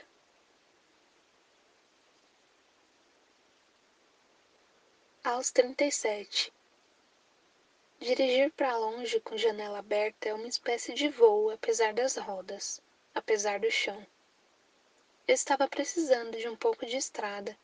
Há anos que eu não dirigia. Não quis ônibus de novo e mais uma vez fiz questão do carro alugado, me levando para onde minha cabeça estava, no Lucas. Quase um homem que me disse por telefone: Ouro Preto parece uma cidade de praia sem mar. Tomara. Morar com ele pelos anos que moramos era como viver com um estranho, cheios de pudores nós dois nossos papos de café da manhã, que quando muito duravam minutos, sempre finalizados com um bom dia, murcho, e ele fechava a porta de casa, eu com um pingado na mão, imaginando quem era o Lucas depois da porta. Quando a Beth morreu, ele ficou ainda mais calado, como se fosse possível, e foi logo cedo uma parada cardíaca. O corpo largo, esperando ser encontrado. O Lucas encontrou. Estranhou a demora e o silêncio. Tinha a chave da casa dela. Entrou. Foi entrando quando viu a morte na Beth, dura, antes tão macia nos braços, e tardes de conversas que só eles sabem. A Beth era o elo. Chorei mais porque perdi nosso elo do que porque perdi uma pessoa que eu conhecia. O Lucas chorou pelas duas coisas. Aliás, três, por amor também. A criança que ele foi tinha vida nos olhos dela, não nos meus. A Beth sempre ria das invenções dele. Eu nem imaginava que o Lucas era criativo, não na minha frente. Então ela me contou um dia, depois que cheguei do trabalho. O Lucas disse que xixi tem cheiro de pipoca. E ria. Os dois riam. Eu tentava rir, mas sabia exatamente qual era o cheiro que Xixi tinha. e dormia cada dia mais sozinha, achando cada dia mais difícil conversar com o menino que meu filho tinha se tornado sem mim. Quando foi época de escolher faculdade, ele fez questão de prestar fora de São Paulo. Disse que aqui na cidade andava tudo muito caído. Mas eu sabia, não era por isso que ele queria partir. Quando passou na Federal, da ex-capital de Minas, que deixou de ser capital por culpa da sua geografia, as ladeiras intermináveis não facilitavam o progresso. Então planejaram Belo Horizonte, e isso foi o Lucas que me contou, nas rápidas conversas que tivemos sobre sua ida. A mala dele ficou pronta em meia hora, um dia antes de partir. Na rodoviária demos tchau, ele do ônibus, eu do chão. Em algum lugar esquisito estávamos aliviados por não precisarmos mais nos ver todos os dias. Disfarçávamos, não nos sentíamos confortáveis na situação de mãe e filho, não morrendo de amores um pelo outro. Então tentávamos, à nossa maneira, nos dar bem. Aquilo era um sábado. Começou o segundo curso de História. Rasparam o cabelo, pintaram a cara com tinta. Ele lavou a roupa na pia do banheiro. Estava gostando muito, inclusive da cidade. Me disse por telefone que fez uma grande amiga. Depois, ficamos um tempo sem nos falar. Toda vez que eu ligava, outra pessoa atendia dizendo que ele não estava ou ninguém atendia. Foram dois meses, que viraram cinco, que viraram sete, que viraram onze. Eu sem notícias mas depositando dinheiro para pagar a república e a comida. Até que numa quarta-feira à noite ele me ligou. Quando vi o telefone tocando, me permiti ver um pouco Lucas na linha, querendo me dizer qualquer coisa, não mais importante do que o fato de não estarmos juntos, já que, na verdade, nunca estivemos. Atendi. Ele pediu desculpas pelo sumiço entre rindo e muito sério. Contou que estava namorando uma pequena, muito louca, Gastou tudo que ele tinha, mas agora acabou. O problema é ficar duro assim que o mês está só começando, o estágio ainda pagando tão pouco. Dia 15 é feriado, mãe. Ele sugeriu que eu fosse lhe fazer uma visita. Uma visita? Repeti mais para mim do que para ele. Por que não? Você nunca veio a Ouro Preto. Acho que vai gostar. Aqui parece uma cidade de praia sem mar. Respirei. É provável que dia 15 eu trabalhe. Você entende, não é? Ele disse que entendia sim e desligamos.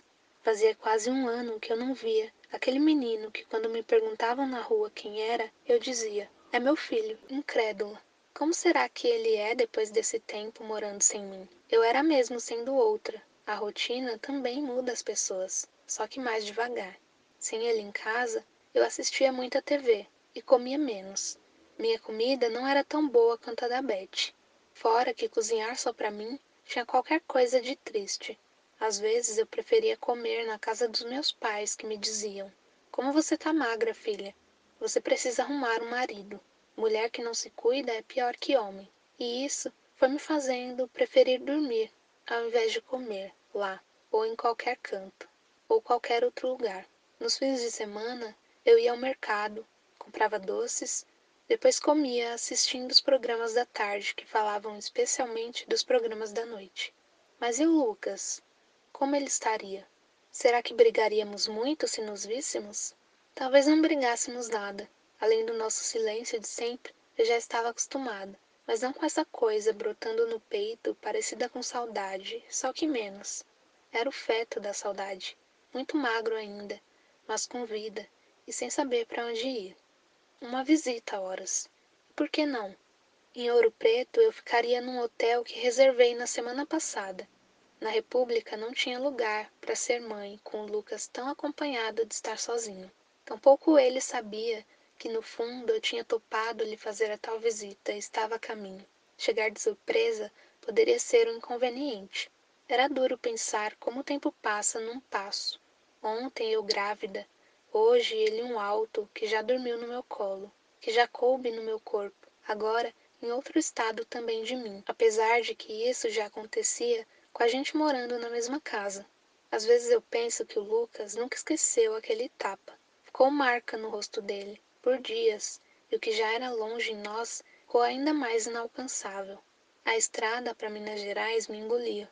A cada curva um órgão a menos. Chegando em Ouro Preto, eu pó e às vezes penso que nunca vou esquecer a morte daqueles pássaros ou a noite do Pedro em casa. corto um tomate para fazer o almoço e penso que o tomate sou eu. A faca é o Pedro. Já cortei meu dedo assim uma porção de vezes, com outras frutas também, mas o tomate, por ser vermelho e ceder já no primeiro corte, principalmente. Às vezes, penso que só lembrarei dessas duas coisas pro resto da vida. A minha mão na cara do Lucas, a mão do Pedro na minha cara, cara do Lucas e a cara do Pedro, acima de qualquer memória. Buzinaram. Eu estava invadindo a faixa da esquerda.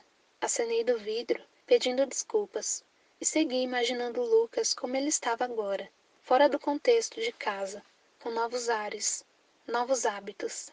Aquilo me deu medo, de um quase paralismo. Se eu encontrasse com ele sem aviso, a chance de eu não o reconhecer era grande.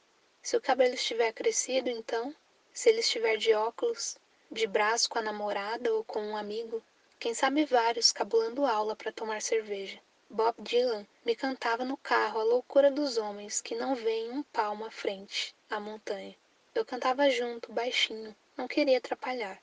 Quando ainda morávamos juntos, o Lucas me perguntou do pai em detalhes, pela primeira vez. Fiquei pálida. Durante a sua infância, eu contei exatamente a mesma história. Você nasceu de uma noite. Era verão. Que mais? Tinha a lua, bem bonita no céu. Não senti medo, então eu cantava para ele a música do sabiá lá na gaiola. Fez um buraquinho, voou, voou, voou, voou. O menino que gostava tanto do bichinho chorou, chorou, chorou, chorou. Sabiá lá na gaiola fez um buraquinho e o Lucas no meu colo, a cabeça no peito, voou, voou, voou, voou. O menino que gostava tanto do bichinho, ele dormia antes da música acabar. Depois de crescido, esse Nino era pouco para acalmar seu coração sem pai. Ele queria mais. Ficava me perguntando nas horas que eu estava muito desprevenida, batendo um ovo, tomando banho. A pena de crescer é querer entender tanto. O Lucas precisava ter visto seu Luiz fumando palha, regando as plantas, num silêncio de não perguntas e não respostas. Se eu contasse a verdade, seu pai foi um namoradinho meu, que eu traí e que ficou tão puto com seu ego de macho que me arrombou as pregas com faca no meu pescoço. O covarde me deu um chute na barriga que ficou a marca e você nasceu nove meses depois. Foi a minha primeira vez.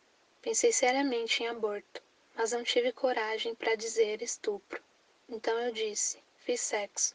E a minha família falou: se foi mulher para fazer, vai ser mulher para criar. Seu pai sumiu do mapa Fugiu para um tamanho de longe que nunca mais ninguém ouviu falar do nome dele. Espero sinceramente que ele esteja morto e que a morte tenha lhe doído em detalhes, ainda que ele esteja vivo, porque uma morte metafísica pode ser ainda pior. Então eu desejo para ele o pior. Tenho rancor e te olhar é a coisa mais difícil, porque você, Lucas, é a cara do Pedro. Tem o olho do Pedro, a boca, o cabelo, o jeito de andar e te ver acordando, te ver passando por mim na cozinha, reviver aquele maldito dia em segredo, diariamente, com o fruto dentro da minha casa sem saber. Não conseguia contar isso pro Lucas. Não saiu som quando eu abri a boca, pensando que agora seria uma boa hora para contar. A verdade estava morta, de tão trancada que ficou por esses anos. Escrever eu consegui, mas a carta eu fiz morrer numa casa com placa de aluga-se, na rua Mato dos Santos. Passava por ela a caminho do trabalho. Minha vista grudava na velhice daquele lugar, que já deve ter visto tanto com paredes. Minha história seria só mais uma para casa guardar. Desci do ônibus com a carta no bolso. Joguei por debaixo do portão. O papel estacionou no jardim. Se alguém encontrar, saberá da minha história, sem saber quem eu sou. Pro Lucas eu inventei. Éramos muito jovens. Seu pai não soube que eu estava grávida. Saiu da cidade para fazer faculdade. Tínhamos brigado feio, terminado tendo certeza que o amor acabou. Depois que descobri você na barriga, ninguém contou porque ouvimos dizer que ele casou e trabalhava na empresa do pai da noiva. Ninguém teve coragem de atrapalhar, nem mesmo eu. Fiquei insegura. Ele podia não acreditar em mim e achar que o filho não era dele. Já tinha passado tanto tempo, até que um dia aconteceu um acidente terrível na estrada de Sorocaba. Seu pai estava em um dos carros. Não resistiu ao impacto da batida. Como ele chamava, mãe? Pedro. Parei no posto para abastecer. Num canto, perto da loja de conveniência, um imenso cão preto ficou me olhando. Cheguei a pensar que era um porco. Ele tinha nos olhos as chagas do abandono, além de rombos por todo o corpo, uns mais frescos que outros. Apesar disso, era um cão calado na dor que sentia, e não tão triste para além da dor que tinha. O frentista mal me olhou quando eu disse saindo do carro: Enche o tanque. Já com o cão, eu fiz um longo contato visual. Nada em mim parecia o assustar, nem ele, nem os machucados, a careca, o tamanho de urso. Eu tinha um lanche no banco do carro para depois. Enquanto o sujeito me abastecia, abri o papel alumínio. Ofereci para o cão, que veio com calma, parecendo um velho cavalo a passeio. Não confia muito não, hein, dona? Bicho é bicho. Lembrei da Carla. Como será morrer pela boca de um cachorro? Será rápido? Será denso? Existe vida durante a mutilação ou já se morre de pronto só por saber que seu corpo ficará em pedaços? Flertei com a morte bruta. Se aquele bicho quisesse acabar comigo, eu estava pronta. O cão, contrariando as minhas expectativas, começou a comer o lanche com jeito de criança que tinha crescido demais. Senti o focinho me encostando a palma, a língua rápida e fina no movimento de fome, a cabeça musculosa maior que a minha. O canino, uma lança que não me encostou.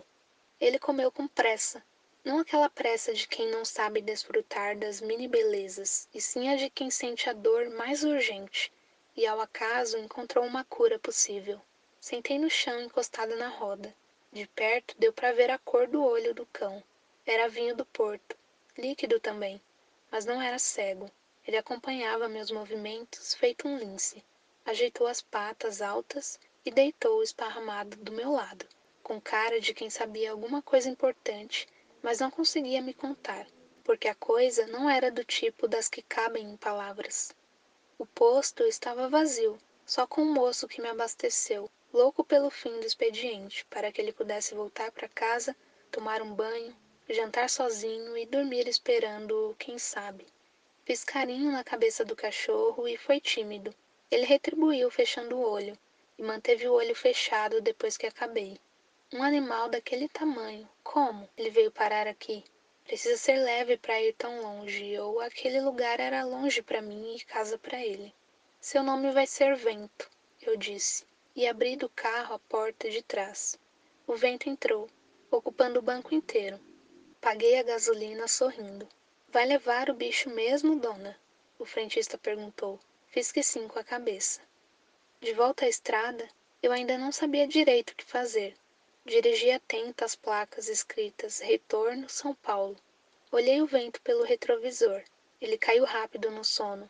Deve ser o balanço do carro, que provavelmente ele nunca andou. Quantos machucados ele tinha no corpo? Mais vinho do que preto pelo sangue seco. Que bom que agora a gente estava junto. Nunca mais ninguém vai te machucar. Quando ouvi o barulho, que logo percebi ser de vômito, Parei no acostamento. Calma, menino, é assim mesmo.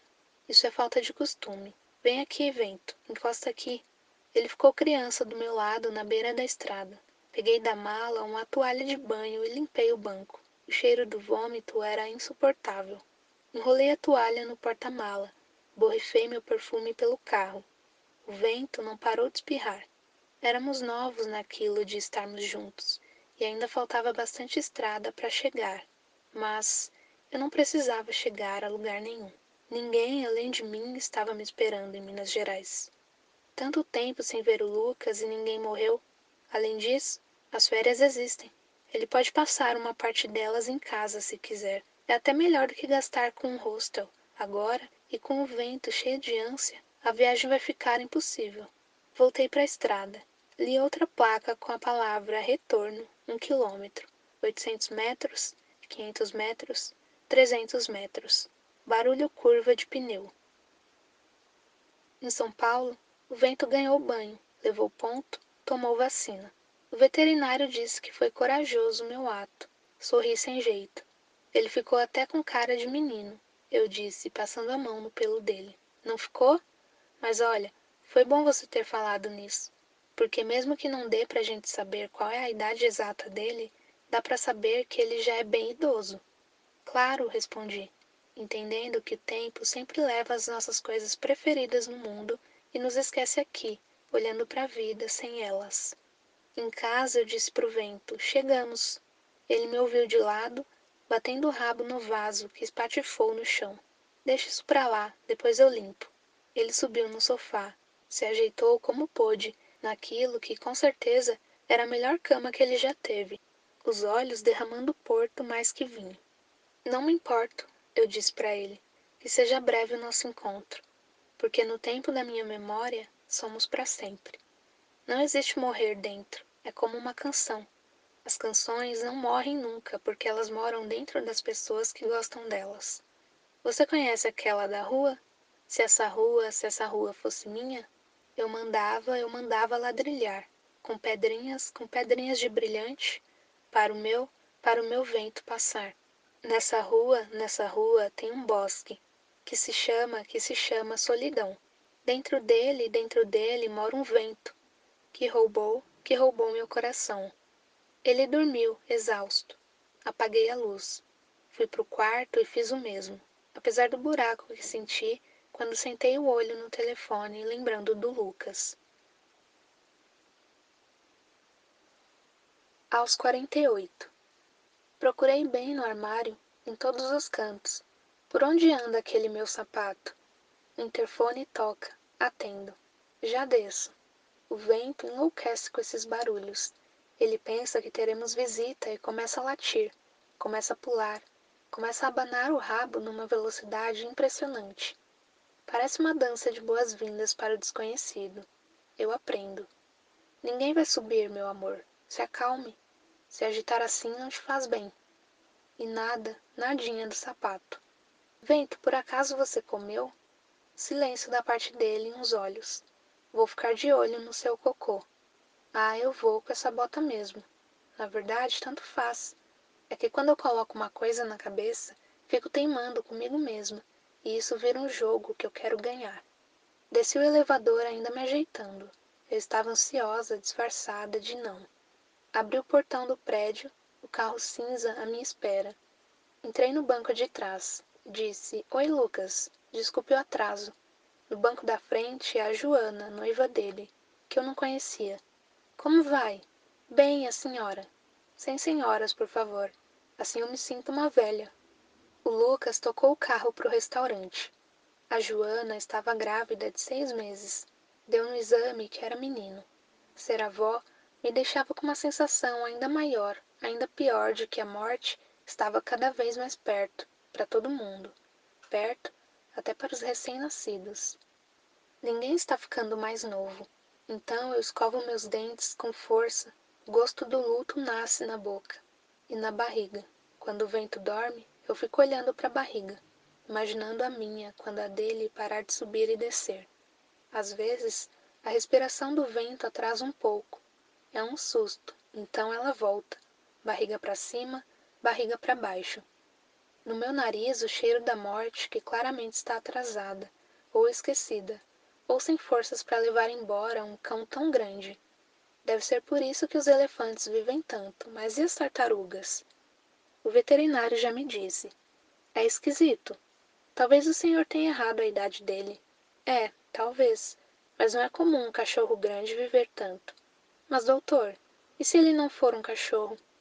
Chegamos no restaurante.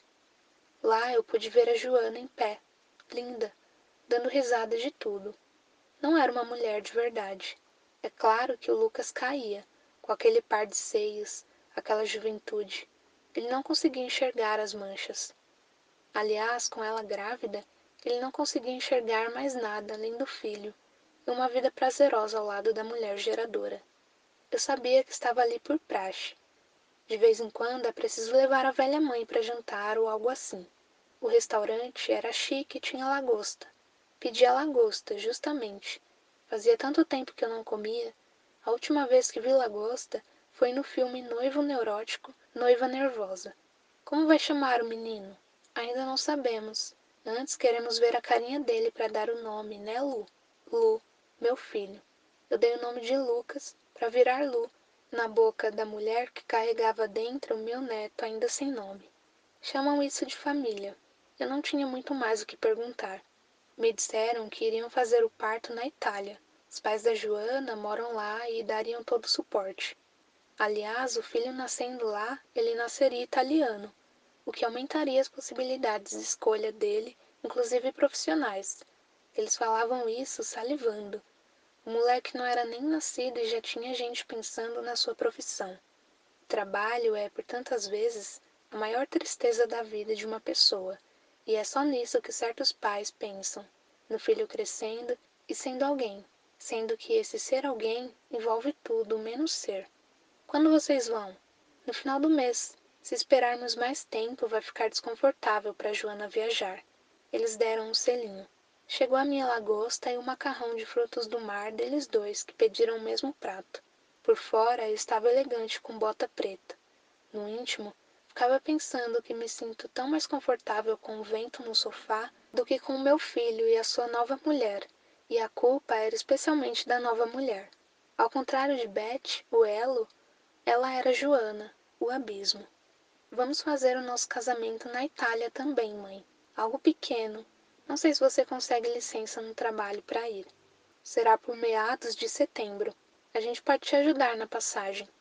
Nunca andei de avião, o restaurante tocava jazz numa saleta. Antes da sobremesa, levantei. Quer dançar? Vai, Lucas, insistiu a Joana, porque ele estava fazendo que não com a cabeça. A sua resposta comigo era sempre não, primeiro. Dançamos. Ele pisou no meu pé algumas vezes, e isso foi deixando o corpo dele cada vez mais ríspido. Era um tiro ter meu filho nos braços e senti-lo em outro país de mim, também emocionalmente. Não queria te perder eu disse baixinho, apoiando o rosto no ombro dele. Achei que ele não tivesse ouvido. Foi tão baixo. Eu tinha dito para mim primeiro. É só pro bebê nascer e conhecer os pais da Joana. Depois eu volto e também a gente já tá bastante acostumado a ficar longe um do outro. Por que esse apego agora? Eu errei de não ter me aproximado o tanto que eu deveria quando você era menino e estava mais aberto. A gente não precisa ter essa conversa agora, mas eu quero. Deixa eu te falar. Para mim foi muito difícil ter você. Eu era uma menina e aconteceram coisas que você não sabe, não imagina. Seu pai, você já contou isso. Não precisa ficar repetindo. Vamos voltar para a mesa. Ele voltou antes de mim. Fiquei no meio de toda aquela gente perfumada dançando a dois. Senti que o chão abria, caí sem pausa nem grito. Chega de tentar. Foi o que eu senti com aquela dança. Eu nunca vou conseguir contar, no fundo, não devo querer. Ainda assim, nada justifica minha ausência. Se decidi ter o filho, então eu devia ter vivido a minha decisão plenamente, ao invés de ficar procurando os restos do Pedro nos olhos do Lucas. Restos da noite que eu não fui comer pizza e que eu devia tanto ter ido comer a pizza. Restos do sonho de ser aeromoça, puxar mala pelos aeroportos e servir café para quem voa comigo servir um lanche, viajar o mundo, conhecer hotéis, fazer uma lista das ruas mais bonitas e depois mudar a lista inteira. Usar todo dia a mesma roupa. Explicar como não morrer caso aconteça do avião cair, ou seja, ter fé e calma. Não deu para ser nada, além de uma secretária mediana. Também não fui mãe. A Beth foi, por anos. Depois a vida. Agora acho que a Joana era mãe. E acho também que o Lucas não precisa mais de mãe nenhuma, nem eu do filho que não matei. Pensei por nove meses, vou matar, mas não matei. Voltei para a mesa. Fiquei calada pelo tempo que restou da noite. Só balancei a cabeça que sim quando convinha e que não quando necessário. Depois do jantar, eles me deixaram em casa. Não convidei ninguém para subir, tampouco eles pediram. Quando abri a porta, o vento veio com aquele jeito imenso me cumprimentar. Oi, meu garoto. Oi. O rabo dele era tão forte, parecia um braço esbarrando nos vasos, derrubando as plantas.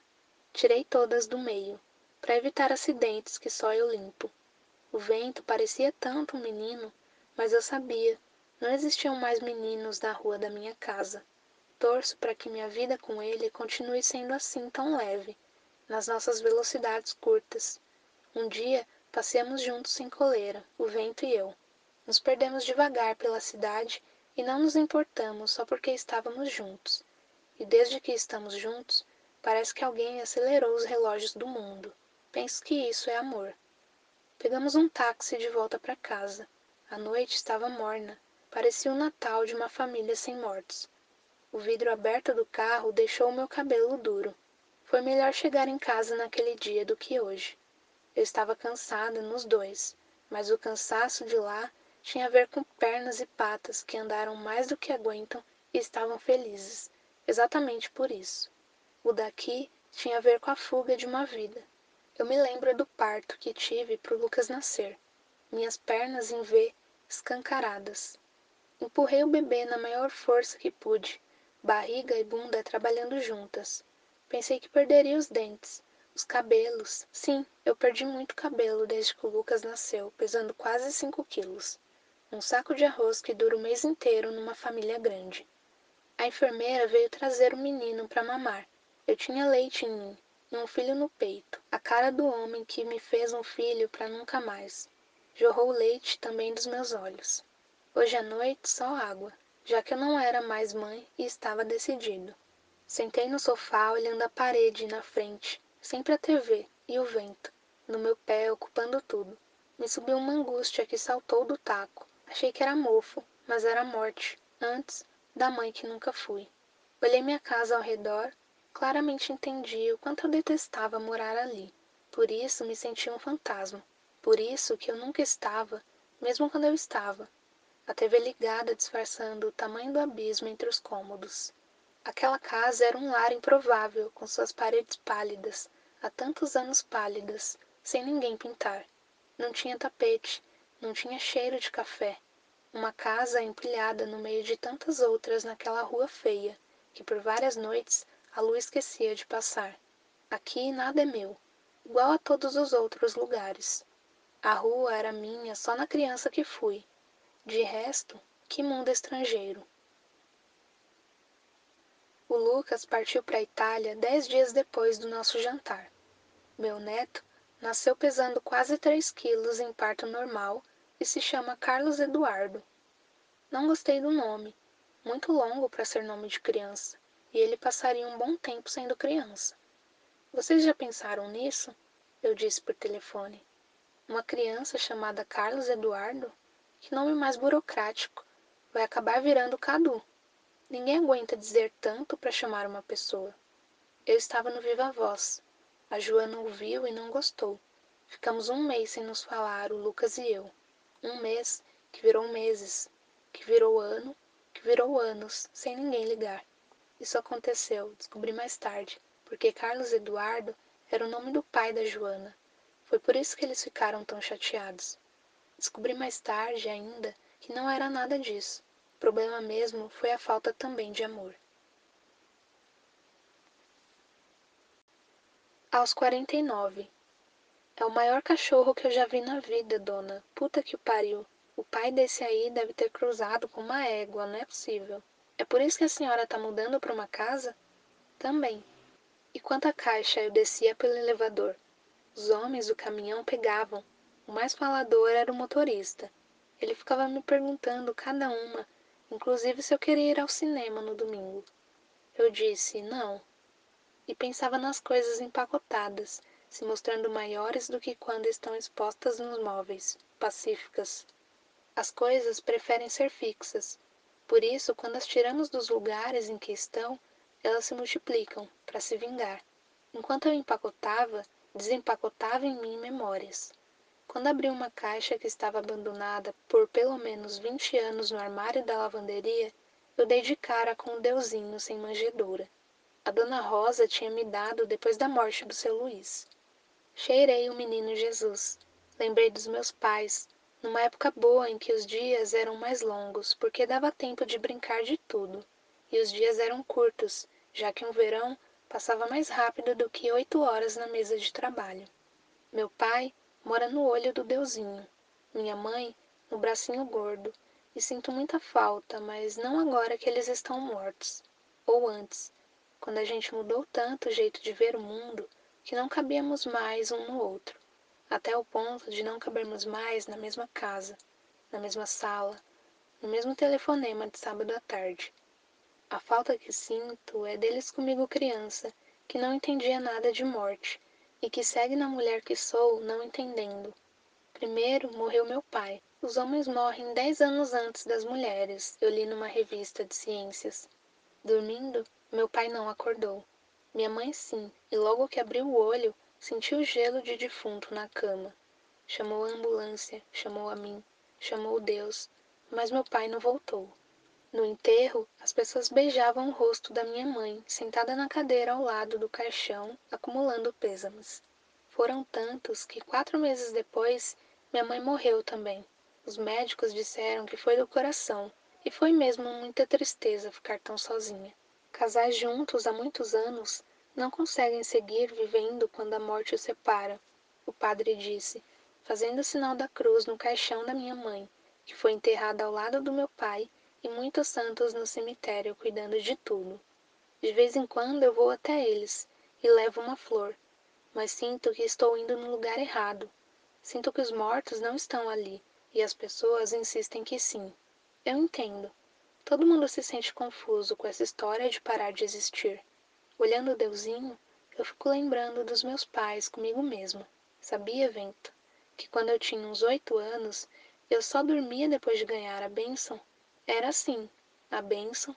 Meu pai sentava na cama e dizia, fazendo carinho na minha testa, a oração do santo anjo do Senhor, meu zeloso guardador. Se a ti lhe confio, a piedade divina sempre me rege, guarda, governa e ilumina. Amém. O amém era junto eu e ele. E depois tinha um beijo da minha mãe, o beijo mais quente do mundo. Embrulhei o deusinho em papel bolha e coloquei na bolsa de mão. Antes, ele estava jogado, mas agora que eu tinha encontrado era diferente. Ele virou o barco de me levar até o melhor que eu sentia sobre meus pais, e que também ficava guardado numa palavra chamada saudade. Na mesma caixa, encontrei uma redação de escola. No primeiro olho me pareceu inédita. Não lembrei que era minha. Feita uma foto muito antiga, que é você mesmo?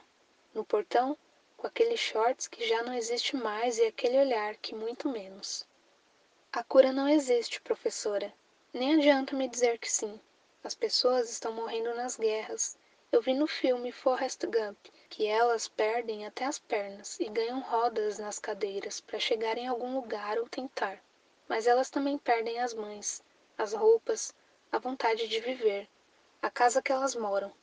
O ano novo delas é muito triste em um bar cheio de gente. Elas rezam para Deus, mas ninguém sabe aonde Deus está e nem os mortos. Eu sei.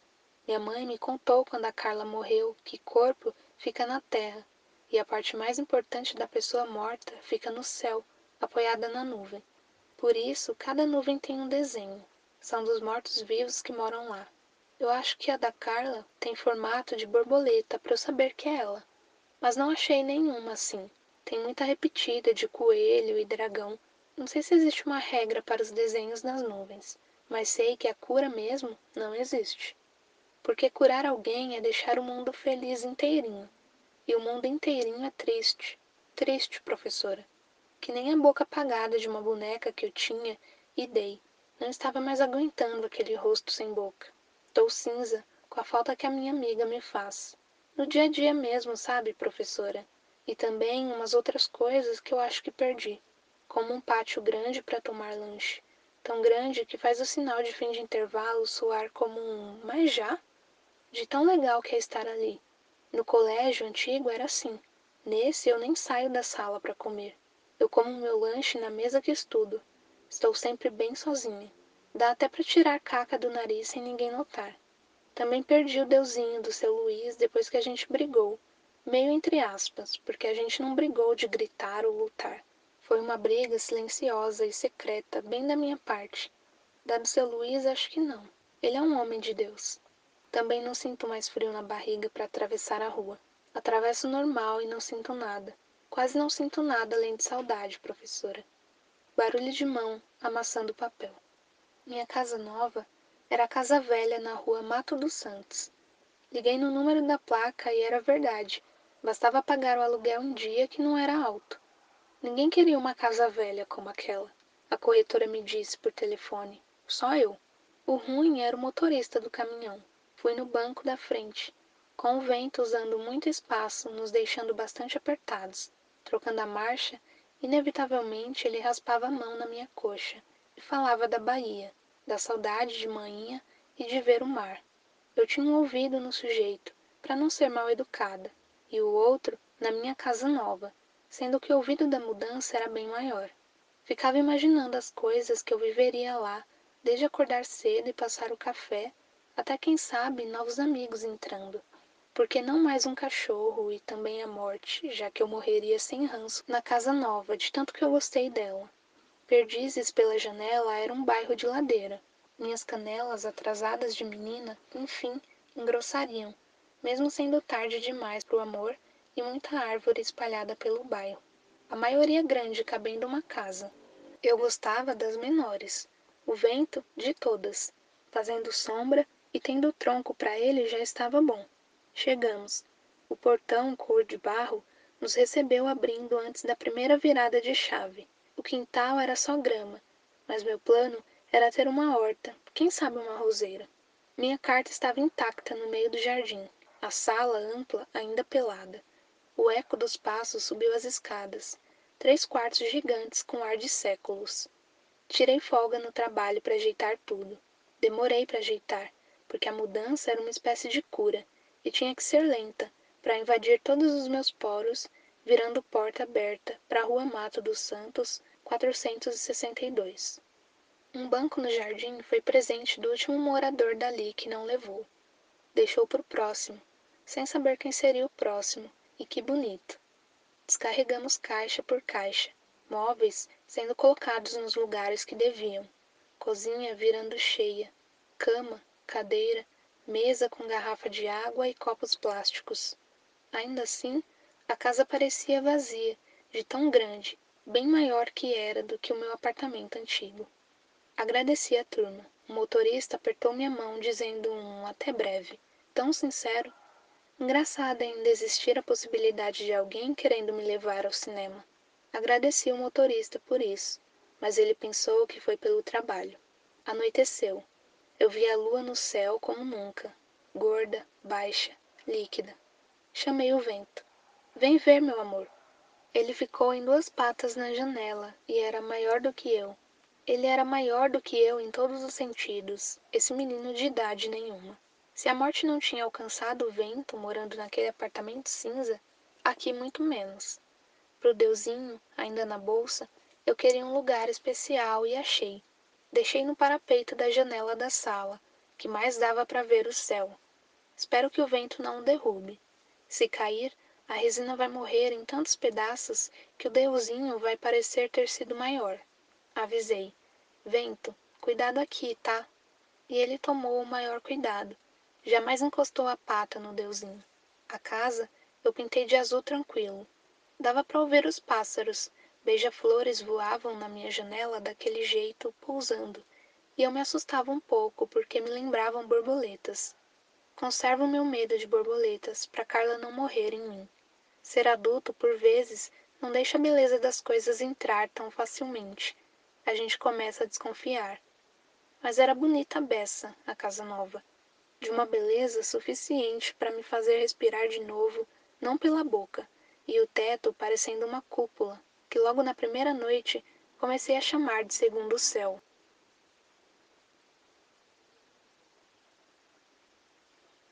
Aos cinquenta. O sol nascendo é um espetáculo minúsculo de tempo, de beleza. Um mar que logo vira aquele céu de sempre, mas o começo do céu da manhã os primeiros raios com rastros de lua. Por eles é preciso estar de olhos abertos. Eles ensinam a coragem que eu nunca vi. Guerras, mortes, latrocínios acontecem, e o sol nascendo por cima de tudo, não importa ontem quem morreu. A partir das seis da manhã, muda. Ver escritório, rotina, banco.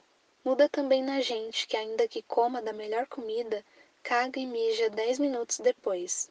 Com a janela do meu quarto parecendo porta, não precisa de despertador. Também não quis cortina. Era bem mais perto do trabalho a casa nova, e a vontade de não trabalhar também estava cada vez mais perto de mim, que agora mora numa pequena mansão velha e barata, além das baratas que o vento caçava e adorava comer. Me mostrava antes orgulhoso.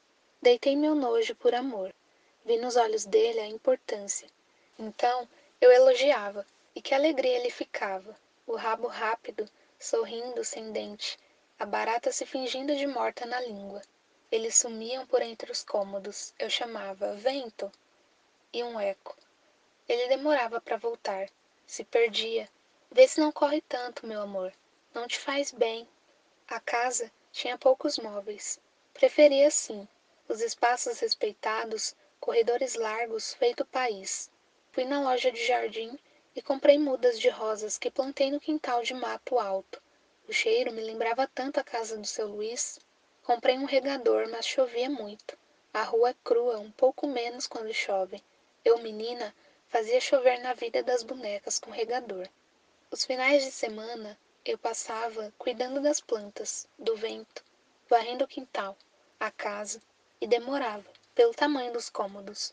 Mas não importava. Dançava com a vassoura e uma vez o cabo me lembrou um encaixe que eu gostei. Encostei num canto, rocei de baixo para cima, até sentir as pernas bambas. No peito, um vulcão.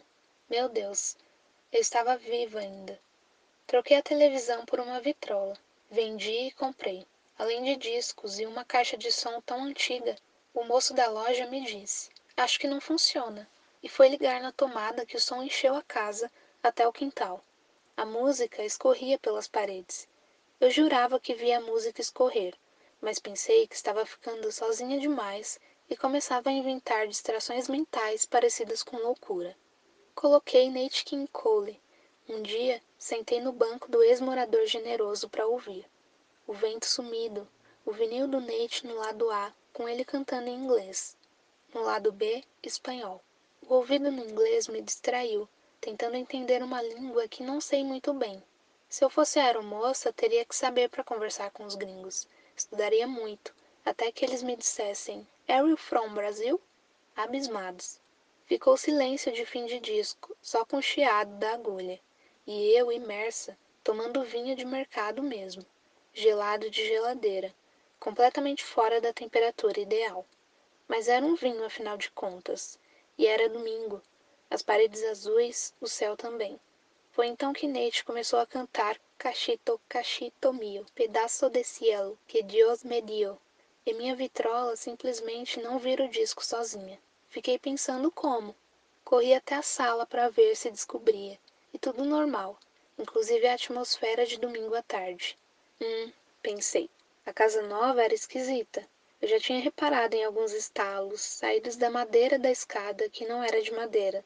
A torneira da pia do banheiro só fechava no encanamento do box, às vezes para a direita, às vezes para a esquerda. Eu já tinha reparado. O deusinho parece que tinha engordado. Os azulejos ficavam molhados quando fazia calor. O mato do quintal ventava só para o mesmo lado. E agora o disco. Que esquisito. E mais ainda o fato de eu não estar sentindo medo nenhum. Aos 52. Todo sábado de manhã tem feira no quarteirão de trás da minha rua. Eu ia, a cada 15 dias, repor minha geladeira para dois e mais do que isso. E na feira me levava direto para a infância no CEAGESP. Meu pai me colocava nos ombros para eu ver todos os caminhos de barracas que ainda tínhamos para andar. Eu via de cima e contava. Dava umas vinte. Tinha recém aprendido matemática com material dourado. Queria chegar logo na parte dos animais. Eles vendiam coelho e peixinho. Um peixe dentro do saco transparente era o meu maior desejo. Na barraca do lado, peixes mortos para fritar no domingo. As pessoas perto de comida ficam felizes de um jeito simples. Somos animais. Eu gostava tanto do CEAGESP quando menina que eu até tirava foto no jardim de lá e mostrava na escola para os meus amigos, dizendo que aquele era o jardim da minha casa. Eles me achavam rica. Caramba, um jardim desses. Sim, uso helicóptero e esse é o jardim da minha casa, que cabe uma feira. Não era de todo mentira, já que eu me senti em casa ali E sentir também é jeito de dizer a verdade. A parte do helicóptero eu assisti num filme. Adulta na feira, eu gostava de apalpar as frutas. Cada uma tinha um peso, um cheiro. Quando deixavam, eu mordia a manga suja mesmo. As cores amarelas do abacaxi e da banana eram amarelas tão outras. O vermelho da maçã, o vermelho do tomate me assustava cada vez menos. Todo mundo na feira de carrinho ou de sacola, porque lá se quer mais do que os braços conseguem carregar. Então, truques de carregamento são bem-vindos. Aqueles feirantes acordaram mais cedo do que o mundo inteiro. Acordaram ontem e estão de avental trabalhando até hoje. Estariam mais tristes se não fosse pelas frutas, que são as flores de um lugar sem flores. Barraca das rosas hoje não veio. A mão na carteira, a mão na mão do feirante mais chegado. Os chamados de óleo couve, óleo chuchu. Os preços escritos em papel jornal. A letra era a mesma em todas as barracas. Quem escrevia aquilo tinha padrão, e não tem escola para ensinar esse padrão. A feira perto de casa era no tempo de uma rua, mas a caminhada durava mais porque se parava muito. Quantas horas eu estava ali? Meu carrinho tinha rodas que, quando comprei, eram transparentes, hoje pretas, de tanto rodar, e as combis abertas esperando. Eu comia pastel, queijo ou carne, não variava mais do que isso e quando chegava em casa não sentia fome. Tomando cana, conversei com uma velha amiga, a Marta. Ela tem 78 anos e nunca deixou de fazer feira. Me disse que o dia que deixasse, ela estaria morta. Queria ser assim também. Achei a Marta uma coragem e voltei para casa pensando em ruga. O carrinho cheio, o sol na nuca. Quase chegando, eu vi a bagunça. Uma confusão de gente e moto um pouco mais à frente do meu portão, que estava aberto. Fui chegando mais perto, mais perto, quando vi um rabo. Troncudo daquele jeito, só podia ser o vento? Meu corpo foi ficando um chumbo. Foi ficando um túmulo de andar. E quando o vento percebeu que era eu, o rabo dele balançou tão forte quanto sempre, mas o corpo imenso estava grudado no asfalto, feito borracha de pneu. Soltei meu pior grito, que não saiu pela boca, e o rabo do vento parou. Chorei aberta, para sair a dor. Sorriso, eu não sabia mais em que lugar que ele ficava no corpo. Não dei beijo no vento antes dele morrer. Dei depois, mas depois não adianta. Também de manhã, antes de ir para a feira, eu não disse nada de tchau. Ele estava dormindo tão doce. Não quis acordar, e o tempo não volta. Fiquei sem comer. O telefone eu cortei da tomada. A vitrola nunca mais deu um pio. Deixei de tomar banho. A casa cheirava merda que eu não ia ao banheiro. Cagava ali mesmo, ao lado do sofá, que virou minha casa inteira e também meu abraço. O cheiro do vento ainda no couro. O passar das horas se tornou insuportável. O relógio da cozinha acabou a pilha, e esse foi o único pedaço de alívio que senti. A casa, em silêncio profundo, fiquei vivendo de ar, vomitando de fome. As baratas, ao lado do sofá, pareciam querer saber o que tinha acontecido com o um amigo. Eu disse: Um carro matou o vento, que não era daqui. Um animal de idade nenhuma, do tamanho de um cavalo criança, tão acostumado com o nosso sossego, o nosso amor. Me alaguei no choro. Meu sofá, o barco. Meu tapete, o rio. O Jesus eu taquei da janela, quebrou no quintal, como se fosse escultura. Na verdade, era um bibelô de Deus que deixa acontecer qualquer coisa no planeta Terra e assiste. Se eu decidir matar bebês com faca e fizer um plano bom ou for rápida, eu mato o tanto de bebês que couber no tempo antes de alguém me apunhalar as costas. O homem faz alguma coisa. Alguns homens fazem algumas coisas. Agora Deus e todos os deuses assistem o vento morrer sem corpo. Não teve enterro, porque não tinha corpo, só o rabo o veterinário me disse, com calma. Logo, o vento daquele tamanho, morrer virando adubo de asfalto. Que frio. Ela caiu no sono, vomitou dormindo e não acordou. Sonhava de novo com a chegada, para ver o vento morto, só que dessa vez ele não estava morto. O portão não estava aberto. No sonho, o vento estava em casa esperando, e isso a deixou tão feliz que ela não acordou. Não pôde. Nem o gorfo conseguiu, e então nunca mais. A morte de engasgo foi muito feia. Só a boca trabalhou e um pouco da barriga. Os olhos fechados estavam no sonho do vento não morto. O corpo todo estava no sonho, mas uma parte do peito estava no Lucas e no Carlos Eduardo. No entanto, eles estavam vivos. Ela sabia que sim, e não ver alguém nunca mais por questões sentimentais doía menos do que não ver alguém nunca mais porque a pessoa deixou de existir. O corpo dela foi encontrado por culpa dos vizinhos, que estavam reclamando do cheiro fortíssimo da casa 462. A polícia foi verificar. Quando recebeu a notícia da morte no escritório, o chefe ficou visivelmente abalado. Pensava que o sumiço dela tinha a ver com desistir daquele trabalho antigo. Para quem sabe tentar ser a aeromoça, como uma vez ela tinha dito que queria, da vida. Nunca, da vida, não tinha passado pela cabeça dele, que chorou compulsivamente.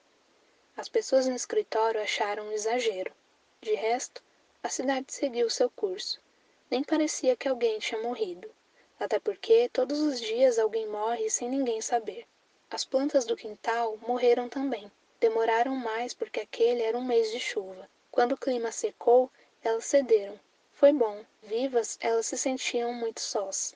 A carta tinha morrido anos atrás picotada no lixo, que virou reciclado de leite longa-vida, e muita gente bebeu. Os móveis morreram de cupim. As baratas fizeram uma longa viagem para Praga. Algumas morreram no caminho. Os tapetes endureceram. A vitrola e os discos perderam a boca. Só a casa se manteve viva e o proprietário nunca mais conseguiu alugar. Além de velha, morreu gente lá e deu no jornal. A casa ficou tão lápide que, mesmo depois de 50 anos, quando tentaram demoli-la para construir um prédio importante, não conseguiram. Explosões, guindastes e nenhum tijolo mexeu. As pessoas sentiram medo e deixaram a casa em paz. Duzentos anos depois, com a vista tão futurista, era estranho ainda ter aquela casa na rua. As pessoas achavam esquisito. Tentaram demolir com métodos supersônicos para construir o que nem sei imaginar de tão futuro que era. Sei só que, de novo, não conseguiram e não conseguiriam nunca. Aquela casa estava disposta a ser a última do mundo, e quando se quer muito alguma coisa, bingo. Póstumo. Eventualmente, o Lucas foi avisado da morte da mãe. Ligação internacional. A polícia contou o que sabia, e não era muito. Se o Lucas chorou, não foi perto de Carlos Eduardo, com quase seis anos, louco para aprender a ler. Nem tampouco perto do sogro, que confiava tanto nele. A Joana colocou a mão nas costas do marido, quando percebeu que o telefonema era definitivo, e depois um abraço. Esse foi o máximo que os dois conversaram sobre a morte. No ano seguinte, o Lucas veio para São Paulo resolver alguns pepinos da empresa do sogro com cliente no Brasil. Aproveitou e foi ao cemitério ver a mãe, que não estava lá. Era pedra com data de nascimento e morte, além da frase A cura não existe, escrita como epitáfio, que cobria o buraco guardador de caixão. Parecia mentira que a sua mãe para sempre não estava mais viva. Quando um homem chegou, de buquê, disse: Bom dia. O Lucas respondeu: Bom dia, e ficou com vontade de perguntar quem era.